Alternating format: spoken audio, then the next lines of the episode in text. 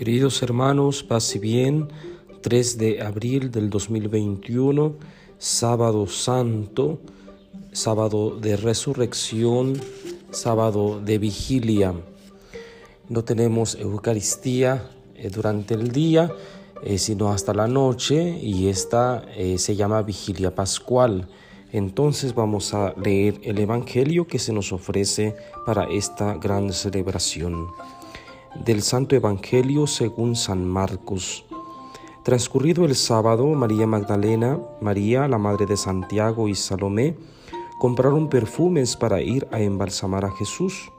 Muy de madrugada, el primer día de la semana, a la salida del sol, se dirigieron al sepulcro. Por el camino se decían unas a otras, ¿quién nos quitará la piedra de la entrada del sepulcro? Al llegar vieron que la piedra ya estaba quitada, a pesar de ser muy grande. Entraron en el sepulcro y vieron a un joven vestido con una túnica blanca, sentado en el lado derecho, y se llenaron de miedo. Pero él les dijo, no se espanten, buscan a Jesús de Nazaret, el que fue crucificado, no está aquí, ha resucitado. Miren el sitio donde lo habían puesto. Ahora vayan a decirles a sus discípulos y a Pedro, él irá delante de ustedes a Galilea, allá lo verán como Él les dijo. Palabra del Señor. Gloria a ti, Señor Jesús. Bien, hermanos, estamos ya celebrando la resurrección de Jesucristo. ¿Qué quiere decir eh, resurrección? Jesucristo se levanta victorioso de la muerte y con esto nos da esperanza. ¿Qué esperanza o qué significa esto de esperanza? Bien, que si nosotros sufrimos, porque es de hecho que sufrimos en este mundo diferentes situaciones y de hecho morimos, nos sepultan, bueno, si creemos en Él, tendremos vida, resucitaremos también con Él. Esta es la esperanza de la resurrección. San Marcos nos presenta a las mujeres encabezadas por, María Magdalena eh, muy de mañana hacia el sepulcro. Llevan perfumes para ungir el cuerpo del Señor, para embalsamar el cuerpo del Señor. Bien, como es normal, entre ellas se preguntaban quién sería, eh, quién les ayudaría a mover la piedra que está a la entrada del sepulcro. Pero oh sorpresa que cuando llegaron, la piedra ya no estaba puesta en su lugar, ya estaba movida. Entonces se asomaron al sepulcro y vieron a un ángel, a un joven, dice eh, San Marcos, vestido con una túnica blanca. Entonces eh, lo que dice el ángel es muy interesante. No se asusten, no se espanten.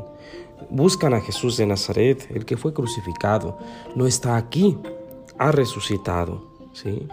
Eh, el primer anuncio de la resurrección lo hace el ángel, porque resulta que Jesús eh, resucita eh, cuando no había nadie. O sea, nadie se dio cuenta del momento de la resurrección, del momento exacto. Entonces cuando llegan las mujeres, entonces se dan cuenta que el sepulcro está vacío, algo ha pasado. ¿sí? En otras narraciones eh, vemos que las mujeres se angustian, se asustan porque mm, no está el cuerpo del maestro. Entonces, em, eh, San Marcos nos presenta pues que está un ángel, está una persona pues ahí en el sepulcro que anuncia que Jesús ya no está ahí, que ha resucitado. Estas mujeres se convierten en las primeras mensajeras y anuncian la resurrección. Vayan a decirles a sus discípulos y a Pedro. Decirle a Pedro es muy importante porque a partir de la muerte de Cristo, Pedro encabeza la comunidad. Entonces, todo lo que tenga que ver con Jesús y con la comunidad tiene que saberlo Pedro primero.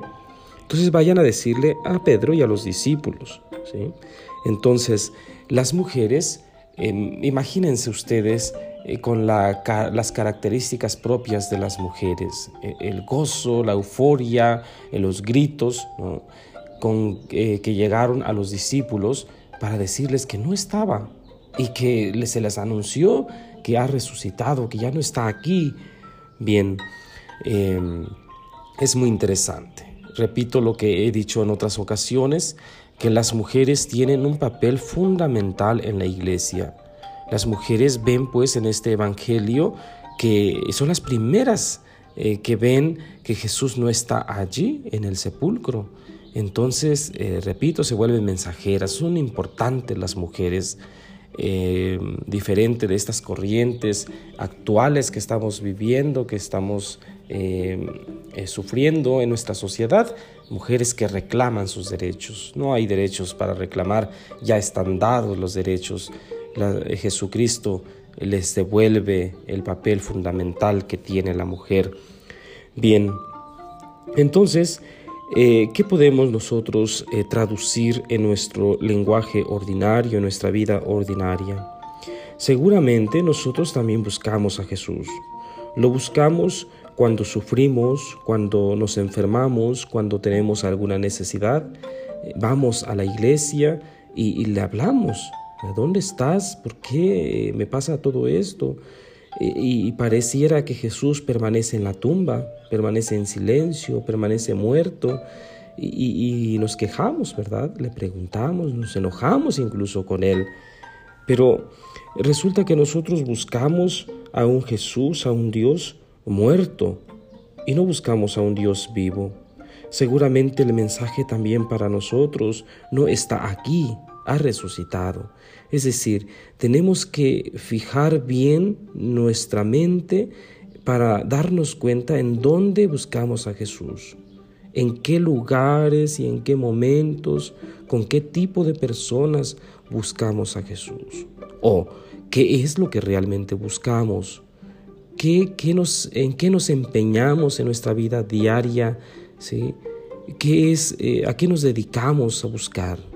buscamos eh, sufrimiento, buscamos eh, placeres carnales, buscamos satisfacernos a nosotros mismos, buscamos, podemos buscar muchísimas cosas y, buscamos, no terminamos nunca, nunca de buscar.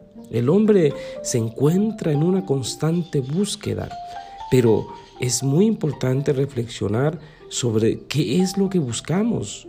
Porque si no, no tenemos claro qué es lo que buscamos, entonces estamos mal, estamos perdidos. Y no vamos a buscar en el, lugar correcto. ¿sí? Vamos a desviarnos en nuestra búsqueda.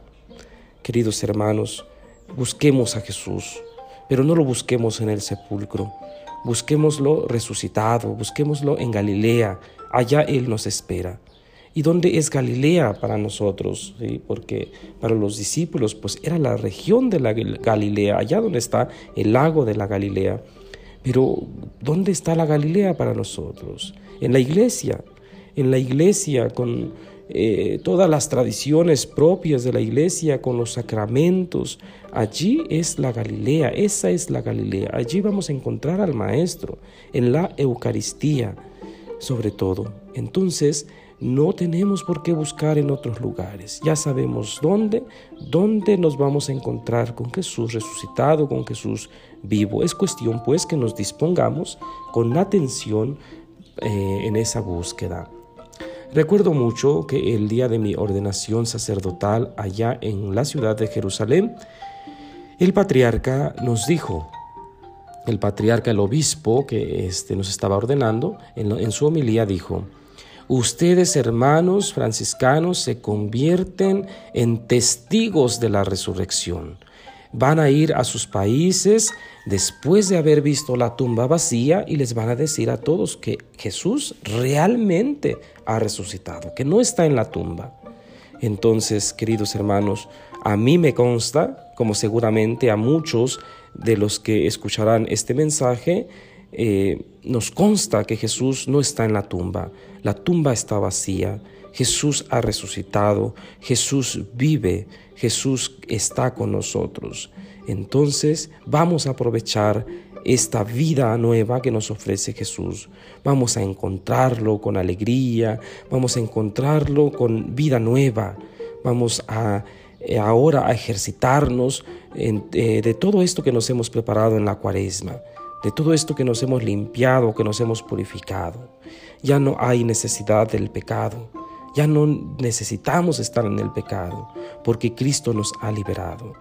Hemos escuchado en el pregón pascual tan hermoso que se anuncia eh, la gloria, donde se anuncia eh, la resurrección. Esta es la noche, esta es la gran noche. Entonces, queridos hermanos, este es el día, ese es el día de la resurrección. antiguamente se conocía esta misa, algunos todavía la llaman así, como la misa de las misas, la gran misa. Entonces, porque realmente tiene su sentido. Jesús ha resucitado, es la resurrección eh, lo que celebramos. Y domingo tras domingo esto se va renovando. Celebramos la pasión, muerte y resurrección de Cristo en cada Eucaristía. Entonces, estas son las fiestas de Pascua queridos hermanos, no hay ya eh, espacio para la tristeza, para eh, el dolor, para el sufrimiento. Esta es la noche santa en donde se ahuyentan los pecados, en donde se lavan las culpas, en donde se devuelve la inocencia a los caídos, la alegría a los tristes, se expulsa el odio. Entonces, eh, eso se dice en el pregón, en el pregón pascual. Vamos envolviéndonos de esta alegría, de esta paz, y que se note, que se note en nuestra vida que Cristo ha resucitado. Aleluya, aleluya, cantemos hermanos. El Señor esté con ustedes y con tu espíritu, y la bendición de Dios Todopoderoso, Padre, Hijo y Espíritu Santo, descienda sobre ustedes y permanezca para siempre. Paz y bien. Cristo ha resucitado, aleluya, aleluya.